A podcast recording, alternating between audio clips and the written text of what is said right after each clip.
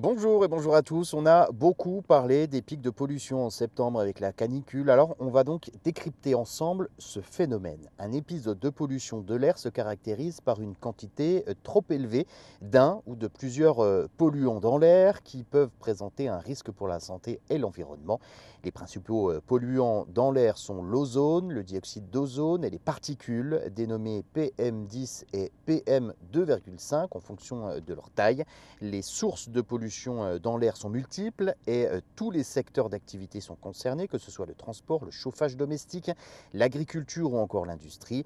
Les pics de pollution sont en partie dus aux conditions météorologiques, notamment quand il y a peu ou pas de vent, quand il y a du brouillard l'hiver ou lorsqu'il fait euh, très chaud l'été.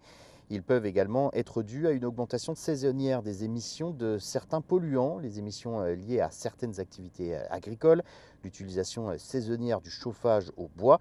Le ministère du Développement durable surveille la qualité de l'air. L'indice Atmo qui varie de 1 à 10, permet de savoir par un code couleur quel est le niveau de pollution euh, de l'air observé. Alors pour chacun des polluants, il existe un seuil hein, d'information, de recommandation et un seuil d'alerte. On parle de pic de pollution lorsque le seuil est atteint.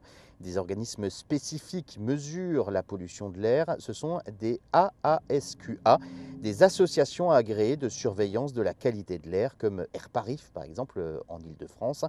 Chaque région administrative française est dotée euh, de sa propre association.